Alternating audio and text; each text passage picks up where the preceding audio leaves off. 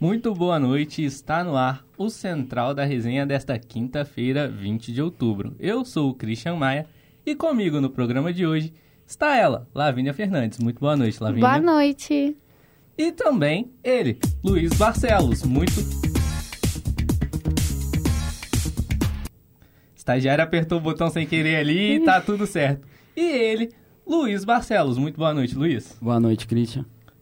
Antes de mais nada, você que nos acompanha pelo YouTube, não esqueça de curtir, compartilhar o link para dar mais engajamento para nós. Nós também estamos presentes lá no Instagram. Como é que é mesmo, Lavínia? Arroba Central da Resenha. E tem no Spotify também, quem quiser escutar a gente lá. Então é isso aí, ó. Recado tá dado e sem mais delongas, solta a vinheta e vamos começar.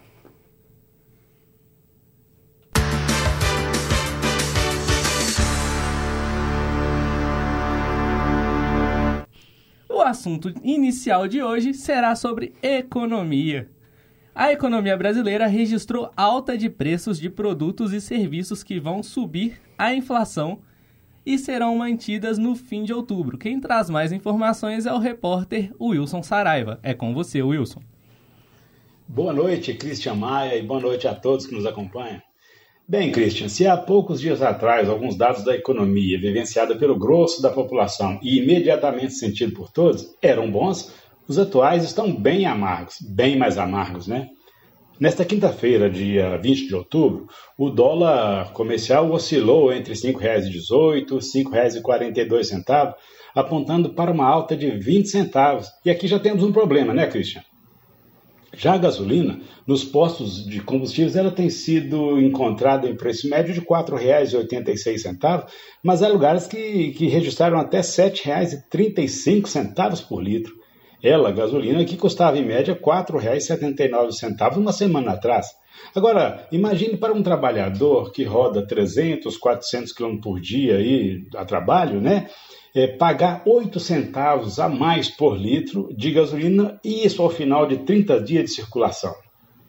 É o primeiro registro de alta nos preços da gasolina depois de 15 quedas consecutivas, lembrando que este insumo interfere de imediato no bolso do consumidor e sempre encadeia uma série de altas em outros produtos importantes, como no caso dos alimentos. Christian, já sobre o comportamento de agentes econômicos, não podemos deixar de destacar o papelão da Caixa Econômica Federal nesses dias, né? Sobre os pagamentos do Auxílio Brasil e dos recursos do FGTS, Cristian.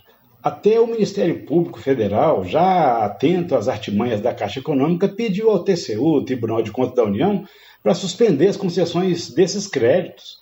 Vender dinheiro. Essa é a proposta deste banco do governo neste momento. A Caixa quer que o João e a Maria que, que peçam que peçam já os valores recebíveis tanto no Auxílio Brasil quanto dos recursos futuros do FGTS nas agências dela, da Caixa.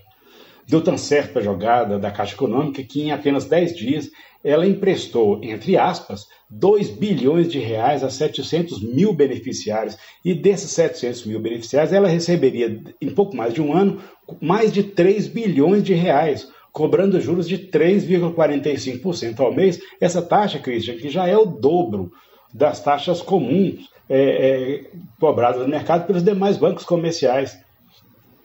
Quanto ao FGTS, a Caixa quer que o cidadão, que é dono do recurso, que já é pago a ele pelo patrão, ele, cidadão, saque antes de ser creditado na sua conta, para justamente que a Caixa ela receba a correção daquilo que ela não é dona. Isso é o que se convenciona chamar de vender dinheiro. Economia. Você é craque, só não sabia. Sobre economia para a Central da Resenha, repórter Wilson Saraiva. Muito obrigado, Wilson. Você é craque e a gente sabia disso. Seguindo no nosso programa, vamos falar de cidades. A Polícia Federal realizou duas operações na capital mineira. A primeira tentou desarticular um sistema de fraudes na produção de manteiga, e a outra buscou combater um esquema de fraudes do auxílio emergencial. Quem traz mais informações para a gente é a repórter Lídia Caetano. É com você, Lídia. Muito boa noite. Boa noite a todos os ouvintes da Central da Resenha. É isso mesmo, Christian. Na manhã desta quinta-feira, uma operação da Polícia Federal, Ministério Público e Ministério da Agricultura investigam laticínios mineiros suspeitos de adulterar a fabricação e comercialização de manteiga com adição de gordura vegetal, O correto seria utilizar creme de leite na produção deste produto. As apurações também identificaram a presença de coliformes fecais nos produtos, problema ainda mais grave. O produto que a investigação encontrou irregularidades é, o, é a manteiga real da fazenda. Esse produto é vendido por alguns dos principais supermercados da Grande Belo Horizonte. A Polícia Federal realizou dois mandados de prisão temporária e outros sete de busca e apreensão em Pouso Alto e Itamonte, em Minas Gerais, e também em Taboão da Serra e Itapecerica da Serra, no interior de São Paulo. A operação aponta que o laticínio investigado comprou no primeiro semestre de 2022 mais de 9 mil caixas de gordura vegetal para adulterar a manteiga. A Polícia Federal identificou os sócios e os ganhos com as irregularidades e com a falsificação foram estimados em 12 milhões. A Justiça autorizou o bloqueio do mesmo valor em contas bancárias e bens desses empresários, que responderão pelo crime de corrupção, adulteração de substância de produtos alimentícios e por comercializar produtos com embalagens com informações falsas e, se condenados, podem pegar até 24 anos de reclusão. A outra operação foi para combater um esquema de fraudes do auxílio emergencial aqui em Minas Gerais. Foram cumpridos 17 mandados de busca e apreensão e 25 contas bancárias de suspeitos foram bloqueados. As irregularidades identificadas pelo Serviço de Inteligência da Polícia Federal mostram que ocorreram pagamentos indevidos do auxílio. O objetivo da Polícia Federal é desarticular as fraudes que podem prejudicar o programa assistencial e de quem depende dele uma das linhas de investigação após análises de cruzamento de dados fornecidos pela Caixa Econômica Federal, foram identificados imóveis que podem pertencer aos responsáveis pelas fraudes. Para verificar essas informações, foram cumpridos nove mandados de busca e apreensão nas cidades de Belo Horizonte, Santa Luzia, Nova Lima, Governador Valadares e Montes Claros. São duas fases da operação e o resultado foi que 48 pessoas foram indiciados por furto qualificado, associação criminosa e lavagem de dinheiro. Em 2021, a polícia também realizou operações contra este esquema fraudulento e cumpriu 80 mandados de busca e apreensão em imóveis ligados ao investigados, 17 bloqueios de contas e 13 mandados de prisão contra os envolvidos. Muito obrigado e vamos dar sequência aqui a nossas informações. A Prefeitura de Belo Horizonte, em parceria com a Faculdade de Medicina da UFMG, grande faculdade por sinal, é, vale investimento na Universidade Federal, é, fez a coleta do censo da população em situação de rua. Lídia Caetano, como é que é essa história? Conta pra gente. A Prefeitura de Belo Horizonte, em parceria com a Faculdade de Medicina, faz a coleta do censo da população em situação de rua. Os trabalhos começaram nesta quarta-feira e serão realizados em todas as nove regionais. A previsão é que esses dados sejam coletados até essa sexta-feira. São 300 pesquisadores rodando aí pela cidade que farão as entrevistas para quantificar os moradores em situação de rua. A expectativa é que os dados sejam divulgados em até 20 dias após o fim da coleta. De acordo com Frederico Garcia, professor e coordenador do Núcleo de Pesquisa em Vulnerabilidade e Saúde da UFMG, a diferença do censo do IBGE é que ele utiliza como base de dados para encontrar as pessoas, os domicílios, as ruas, os bairros e como essas pessoas se organizam dentro das cidades. Já o censo do morador de rua, ele não tem um domicílio fixo e, portanto, não é contado pelo censo do IBGE. A prefeitura então realiza esses movimentos para conhecer essas pessoas e entender o perfil delas. Segundo Frederico, isso ajuda os gestores e os legisladores a construir políticas e adaptar as necessidades do momento para essas pessoas. As questões econômicas, a pandemia, desemprego mudam sempre o perfil dessas pessoas. Frederico explica que a abordagem é complexa, pois é uma população vulnerável, vulnerável em todos os sentidos. E para que essa abordagem seja satisfatória, as equipes fazem um trabalho de divulgação prévia. Utilizam também como estratégia um pesquisador que já viveu essa realidade, e isso é um facilitador para o acesso à população.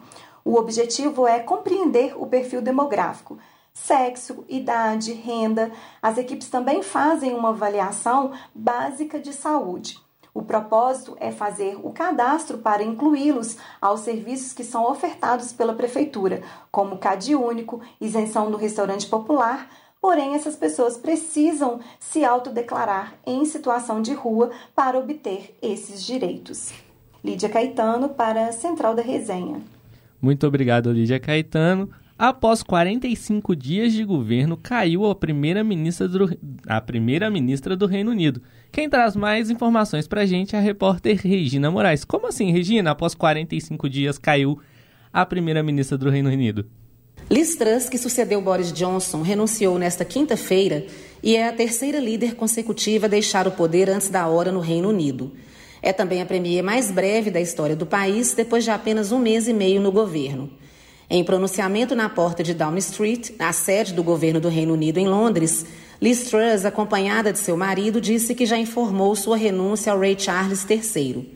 Truss assumiu o comando do país dois dias antes da morte da rainha Elizabeth II e vinha sofrendo forte pressão para renunciar por conta de um polêmico plano econômico que previa um corte amplo e severo de impostos no país que gerou revolta no mercado e dentro de seu próprio partido. Na tentativa de estimular a economia além do corte de impostos, o plano previa aumentos de crédito e o empréstimo bilionário para tentar cobrir o rombo nas contas públicas, estimado em 45 bilhões de libras ou 266 bilhões de reais. A proposta foi muito mal recebida no país, em um momento no qual a inflação do Reino Unido ultrapassou os 10%, a maior taxa nos últimos 40 anos, e fez a libra desabar para o menor valor da história frente ao dólar. Segundo Truss, sua gestão foi responsável por lançar uma visão para impostos baixos e alto crescimento que permitiria desfrutar da liberdade do Brexit, a saída do Reino Unido da União Europeia. Ela, no entanto, reconhece que não conseguiu entregar o mandato para o qual foi eleita e apontou uma série de influências externas que prejudicaram sua breve gestão. Assumiu o cargo em um momento de grande instabilidade econômica e internacional Famílias e empresas estavam preocupadas sobre como pagar suas contas, a guerra ilegal de Putin na Ucrânia ameaça a segurança de todo o nosso continente e nosso país foi retido por muito tempo por baixo crescimento econômico, completou ela, afirmando que permanecerá no cargo até que o Partido Conservador escolha um novo líder. No, no tipo de regime do Reino Unido, desculpe, uma monarquia parlamentarista, o partido vencedor das eleições gerais é quem escolhe o primeiro-ministro do país. Como o Partido Conservador foi o vencedor das últimas eleições, cabe à sigla trocar seu líder, o que, segundo o comitê responsável pelas eleições internas da sigla, deve acontecer até o dia 28 de outubro deste mês. Ao longo da semana, a lista de parlamentares e membros do próprio partido de Truss que pediam a sua saída foi aumentando rapidamente. Segundo a imprensa britânica, mais da metade dos membros do Partido Conservador apoiava a renúncia por conta do plano. Também na última semana, Truss perdeu dois ministros, o de Finanças, Kwasi Kwarteng, responsável pelo polêmico plano, e a do Interior, Suella Braverman, que renunciou na quarta-feira. A saída de Braverman, considerada a mais linha dura do governo de Truss, acelerou e aprofundou a crise. O pronunciamento do novo ministro das Finanças, Jeremy Hunt, foi considerado a gota d'água para minar a credibilidade de Truss. No parlamento, Hunt anunciou que mudaria por completo o plano da primeira-ministra, que ficou sentada atrás dele sem se pronunciar. A primeira-ministra perdeu o controle do governo e a confiança dos parlamentares conservadores, declarou o deputado Steve Double, do próprio partido de Truss, um dos que exigiram a sua renúncia. Alguns nomes já têm sido cogitados para o lugar de Liz Truss, entre eles o do próprio ex-premier Boris Johnson, que, segundo o jornal britânico The Times, Johnson é um dos possíveis candidatos a voltar ao posto. Outra publicação, o Telegraph, aponta que Rishi Sunak, derrotado por Truss nas últimas eleições internas, seria outro candidato. Nenhum dos dois se pronunciou até o momento de fechamento desta reportagem. A entrada de Liz Truss no governo também ocorreu de forma turbulenta. Truss substituiu Boris Johnson, que renunciou após uma série de escândalos envolvendo sua participação em festas privadas durante o, durante o período de lockdown do Reino Unido e a denúncia de abuso sexual por parte de dois altos cargos de seu governo. Após uma disputada eleição interna, o Partido Conservador elegeu Truss para substituir Johnson. No entanto, as cerimônias de luto e despedidas em torno da morte da Rainha Elizabeth II adiaram o início dos trabalhos do novo governo. Antes de Johnson, Theresa May, do mesmo partido, também renunciou antes da hora. May, que assumiu o governo em 2016, deixou o cargo em 2019, um ano antes de completar o mandato. Com a queda de Truss, a crise política se aprofunda no Reino Unido, que também enfrenta anos de crescimento baixo e, mais recentemente, um forte aumento de preços. Um dos objetivos do falido plano da primeira-ministra era tentar amenizar o custo de vida das famílias e das empresas. Aliado a isso, o rei Charles III, no trono há menos tempo que Liz Truss, também enfrenta o desafio de liderar a monarquia mais poderosa do mundo, com pouca experiência no poder. No Reino Unido, o rei é também o chefe de Estado e pode aceitar ou recusar a nomeação de um novo primeiro-ministro que chefia o governo. Repórter Regina Moraes para a Central da Resenha. Muito obrigado, Regina. Estranho isso, né? Após 45 dias, uma primeira-ministra cair assim é um tanto quanto estranho. E, e também é, lá é, tava tendo muitas manifestações pedindo a volta do Boris, né? Tipo assim, é muito estranho toda a relação que os ingleses têm com toda o, o, o poder político sei lá, não sei se é assim que falaria, mas da Inglaterra, do Reino Unido. Eles são um tanto quanto engajados, né? Que chega até a assustar um Sim. pouco. É, e estamos se aproximando aí do fim de semana. Fim de semana remete à diversão e tudo mais. E eu queria saber aqui dos meus companheiros, a começar pelo Luiz, que está muito quietinho ali. Luiz, quais são os planos para o fim de semana? Você tem alguma ideia? Você vai para algum lugar? Conta pra gente. Ah, acho que eu vou sair aí. Eu não sei Super onde vago. ainda. Eu não sei onde ainda, mas tem um rolê aí. E, e, a senhorita Lavínia Fernandes, quais são os planos? É, eu tenho uns planos para sábado, né? Eu tenho o chá de bebê para ir sábado. Muito legal. Eu tenho uma festa fantasia de Halloween pra ir depois. Mas o, meus planos nunca vão se envolver a ver algum filme da DC, Christian. é. ah, isso não se faz, cara. Ao vivo isso não se faz. É, é brincadeira, hein? Nossa craque Ana Cláudia Alvarenga vai trazer algumas informações, porque parece que a gente tem estreia aí se aproximando. Como é que é isso, Ana? Chega e mais. Chega hoje às telas do cinema o filme Adão Negro. O filme é baseado no personagem da DC Comics e é protagonizado por The Rock. Dotado dos poderes onipotentes dos deuses, Tete Adam está preso por 5 mil anos, passando de homem, mito e lenda, Adão Negro. Agora livre, um vingativo Adão Negro exerce seu único senso de justiça, nascido da raiva mais uma vez. Recusando-se a se render, o anti-herói que passou de homem, mito e lenda é desafiado pelos heróis modernos da sociedade da justiça. Galvão Negro, Senhor Destino, Estagma Átomo e Ciclone. A classificação indicativa do filme é de 14 anos. Em exibição no Cinemark também nós temos os filmes Purgatório, Caça Implacável, Chico para Sempre, Halloween Ends, Homens à beira de um ataque de nervos, Amsterdã, As Aventuras de Tadeu, Sorria, A Mulher Rei, Ingresso ao Paraíso, não Se Preocupe Querida e Minions 2. E nessa terça-feira, a Netflix liberou o primeiro trailer de Teletubbies, a série infantil que fez muito sucesso por volta dos anos 2000 e marcou a infância de muita gente. O rebote estará disponível na Netflix a partir do dia 14 de novembro. E como indicação de filme para o final de semana, nós temos A Esposa de Aluguel. O filme é protagonizado por Caio Castro e Tati Lopes, onde conta a história de Luiz, um solteirão, e Lina, uma atriz que está prestes a ser despejada. Para atender o último desejo da mãe e evitar que, remova, que o remova do testamento, Luiz, um, um solteirão, contrata uma atriz para se passar por sua noiva, Alina. Muito obrigado, Ana. E me pegou um pouco, cara. Te trailer de Teletubbies vai lá na infância da criança e. Demais! E, e vamos, vamos é, vale a pena, tipo assim, mencionar. E todo mundo tem que concordar que Teletubbies é um desenho que não poderia existir na época da televisão preto e branco. Porque assistir aquilo ali preto e branco dá muito medo. Nenhuma criança assistiria aquilo. Mexe com os gatilhos. mexe com os gatilhos infantis da gente, né? E... Exatamente.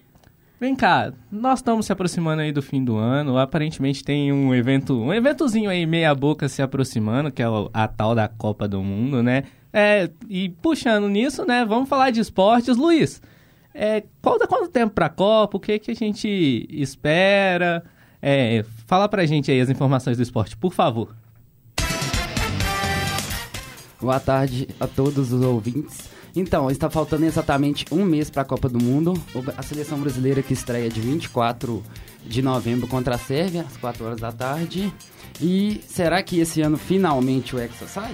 Falta um mês para a caminhada do Hexa, gente. Um mês. Eu tô muito confiante, otimista, né? Os meninos, Vini Júnior, é. Rodrigo, Rafinha. o não o Rafinha é o não tão menino assim Neymar, no nosso menino Ney. Não, menino Ney já. O Hexa, véi, com certeza absoluta. Não. Aí, empolguei. Se quiser me cobrar depois, cobra. O Hexa vem. O nosso querido estagiário ali fala que toda vez que a gente fala que o Hexa vem, a gente tá zicando, tá zicando né? Mas não tem como zicar uma coisa que já é realidade já é realidade. O, o nosso Brasil é anti-zica, mas vai lá, Luiz. E falando sobre a Copa do Mundo, vou puxar uma matéria que o GE, o Globo Esporte, fez com jornalistas. Eles falaram sobre os maiores jogos da história da Copa do Mundo. E segundo eles, o maior jogo, maior jogo da história da Copa do Mundo foi Brasil e Itália na Copa de 70. As duas, as duas seleções disputavam o tricampeonato mundial e o Brasil ganhou por 4 a 1. O segundo jogo é o fatídico 7 a 1, sem comentários. E o terceiro jogo é Argentina e Inglaterra, por causa da rivalidade devido à guerra das é, é, Mal, Mal, Maldivas e o, e o conhecido gol de mão do Maradona. É, puxando para Lavínia, Lavínia, qual o jogo você considera o maior da história da Copa então, do Mundo? Então, o maior é muito relativo. Vou falar que o que mais até hoje é, me realmente me tocou, que tipo assim, que foi quando eu peguei, tipo assim, realmente vi uma Copa toda, que foi Brasil e Chile, é, em 2014, né? Que foi as disputas de pênaltis, eu lembro que eu tava Esse toda pintada foi... de verde e amarelo, eu tava com a roupa toda, e eu tava sentada assim, em casa. A gente tinha comprado uma televisão nova, maior zona, pra ver a Copa, e eu chorei horrores. Aquela chorei bola muito. na trave do Pinilha, Nossa. meu Deus Eu chorei do céu. horrores. Então, tipo assim, é um jogo que até hoje me marca muito, muito, muito. Tipo assim, a minha... Tipo assim, a, a, parte que eu gosto muito do futebol, né? É, é um o começo... É, exatamente. E você? Bom, é, o primeiro jogo do masculino que me vem à cabeça é aquele Brasil e Turquia de 2002, Nossa, onde sim. o Denilson pega a bola, sai é correndo. Sensacional. E vai. Quatro ou cinco jogadores da Tunísia vêm cercando Você desconhece? Não, Brasil, não, é Brasil, é não, eu conheço, mas. Brasil ganhando o jogo de 1 a 0 faltando poucos minutos para acabar o jogo. O Brasil precisava prender a bola. Filipão vai e me coloca Denilson. Denilson pega a bola de um lado do campo, e vem atravessando, costurando, leva a bola para a bandeira de escanteio do lado oposto e arrasta com ele cinco turcos. Foi ah, um tipo assim, jogo memorável aquele não, lá. Eu falei que desconheço, tipo assim, não desconheço o jogo e tudo aconteceu, mas, tipo assim, só não vou comentar porque eu não era nem nascida, né, meus amigos? Então. Temos uma aqui. criança entre nós, né? Mas tudo bem. E falando do feminino, Copa do Mundo de 2007, Brasil e Estados Unidos, onde o Brasil venceu por 4 a 0 gol da Marta também. É um jogo de Copa do Mundo inesquecível para mim. A Marta deu um show, como sempre. A Marta dá um show sempre, dá um né? Show sempre. E falando agora da Copa do Brasil, o Flamengo se sagrou campeão ontem, vencendo por. Quer dizer, melhor dizendo, ele empatou por 1 a 1 no tempo normal e venceu nos pênaltis. O Flamengo começou melhor o jogo, antes dos 10 minutos, abriu o placar com o Pedro, uma bela assistência do Everton Ribeiro. E no primeiro tempo ainda criou chances, teve um gol anulado corretamente. Mas no segundo tempo o Vitor Pereira mexeu bem na equipe e o Corinthians mudou totalmente a postura. Criou várias oportunidades e dominou a partida e chegou ao gol de empate com o Juliano no final. Nos pênaltis, eu até pensei que ia dar Corinthians. O Felipe Luiz abriu a disputa batendo e o Cássio defendendo, mas em seguida o Fagner errou para o time alvinegro Achou... e o Matheus Vidal isolou a bola. Não, isolou. O, o, Fagner e o Matheus Vidal estavam achando que estavam na, na NFL, né? que é o gol ali, porque só pode. Mas na... antes da gente falar do criticar o Fagner, temos que criticar o nosso calvo, né? Roger Guedes Roger me perdeu Guedes, um gol. É, perdeu ah, um não, gol mas o é, perdeu o gol, mas o gol ia ser anulado de qualquer forma, né, gente? Então... Não tava impedido, não. Tava sim. Não tava, não? Tava, tipo não assim, tava é, é igual, o, o, primeiro gol do Flamengo não tava impedido? Tem gente que falou, tem gente, tem gente que falou que tava, tem gente que falou que não tava. Aparece. Tá... Não, o Parece primeiro, na, me... é, o primeiro na mesma linha, um pouquinho, é um discutível. É. Agora o segundo estava impedido. Super discutível Agora, todos, né? agora, nada mais emblemático do que o Flamengo ser campeão com o gol do Rodinei. Tão contestado, criticado, o Rodilindo fechou a cobrança, marcando o gol e o Flamengo sagrando tetracampeão. Agora falando sobre o Cristiano Ronaldo. O Cristiano Ronaldo ontem, na partida entre Manchester United e Tottenham, aconteceu uma coisa inusitada né, na carreira dele, devido ao bom desempenho, vários gols e assistências, e também devido à, à idade dele, né, que infelizmente está se aproximando do fim da carreira, ele ficou o jogo inteiro no banco de reservas. E antes da partida terminar, ele saiu. Ele simplesmente foi para o vestiário e depois disso, a diretoria, em conjunto com o técnico do Manchester, Manchester decidiu afastar ele é, do jogo contra o Chelsea. Ele não vai ser. Se, ele sequer vai ser, vai ser relacionado. Qual a sua opinião sobre isso, Maria? Então, é. Eu não sou a maior fã do Cristiano do Ronaldo. Tipo assim, não tem como, não tem como, tipo assim, desmerecer ele em nada. Ele é um grande jogador, tipo assim, ídolo e tudo mais. Tudo que ele conquistou é, tipo assim, é de se impressionar. Só que eu acho que a vinda dele pro Manchester United não agregou em nada pra carreira dele. Porque é, ele tá ficando, tipo assim, vários jogos ele ficava em banco, tipo assim, ele não sendo, é, ele não sendo relacionado. Ele não é um jogador de banco, gente. Tipo assim, você pode discordar em qualquer coisa em relação a ele, mas Cristiano Ronaldo não é um jogador de Pesa banco. o fato também que o Manchester United, lógico, é um time gigantesco, mas ele há várias temporadas não consegue ganhar nada, nada. Está fadado ao fracasso. Mas a gente tem que relembrar, embora o Cristiano Ronaldo esteja se aproximando do- da reta final de sua carreira, como você Que muito reta bem, final, né? Tipo assim, o cara tá. Como você muito bem pontuou, Luiz, o Cristiano Ronaldo, querendo ou não, é uma das referências daquela equipe do Manchester United. Sim, sim. E, Que ganhou a Champions League contra o Chelsea. e como tal, ele deveria ter uma postura um pouco mais profissional, para até mesmo passar o exemplo para as futuras gerações ali. gerações, Para os jogadores da base do Manchester, os que estão ganhando espaço. Então, é uma atitude feia. Agora falando do... Ó. Passando para o João Lima, o setorista do Atlético. Pode falar, João. Boa noite, massa atleticana. Bora falar de galão? O zagueiro Júnior Alonso, campeão e titular absoluto na campanha do triplete alvinegro de 2021 e que está emprestado pelo Krasnodar da Rússia, em entrevista na cidade do Galo, afirmou que se ainda houver guerra no país, ele não irá retornar. Vale ressaltar que o zagueiro tem contrato por empréstimo com o Atlético até dezembro de 2022 e só retornou ao clube devido à FIFA ordenar que os contratos dos jogadores que atuam na Rússia e na Ucrânia poderiam ser suspensos. Ainda na entrevista, Alonso reconheceu a má fase do time alvinegro e afirmou que todos estão trabalhando para reverter a situação. O Atlético segue a preparação para o duelo contra o Fortaleza na próxima segunda, em partida válida pelo Campeonato Brasileiro. João Lima para os estúdios PUC. Com os destaques, com os destaques do galão, João Lima. Valeu, João. Agora vamos passar para Lavínia Fernandes, falar do Cruzeiro. Boa noite, gente, de novo, né? Bora falar do lado azul da Lagoa. Um, um dia mais tranquilo, né, pra equipe celeste, mas é sempre importante falar que ontem é, saiu a notícia, ontem começou as saindo as notícias sobre essa reunião e hoje saiu a notícia mais completa que é, na próxima terça-feira, dia 25, o Cruzeiro e o Ronaldo, né, que é o sócio majoritário, é, vão apresentar um projeto inédito no futebol mundial. Segundo a publicação da assessoria, a coletiva de imprensa começa às 11 horas e, ser- e será realizada em São Paulo. Será um projeto é, em parceria com a Transformação Digital, empresa de tecnologia que cria comunidade online baseada em, em experiências digitais. O Ronaldo, desde que desde que comprou a- é, o Cruzeiro, né, virou sócio majoritário, sempre tá tentando trazer inovações pro Cruzeiro em todos os, os quesitos. E uma coisa que aconteceu segunda, que ele estava lá na França pra premiação do Bola de Ouro, que tipo assim, na hora que saiu o vídeo é uma coisa incrível, é ele e o Zidane conversando sobre o Cruzeiro. Que, aquilo ali, na hora que você vê o vídeo, vê ele falando e o Zidane, tipo assim, meio que impressionado, vendo e reconhecendo, é uma coisa É incrível. um fenômeno mesmo, né? Exatamente. Zidane, novo técnico do Cruzeiro? É, se você quiser segura o jogar papo, também. Segura o papo aí.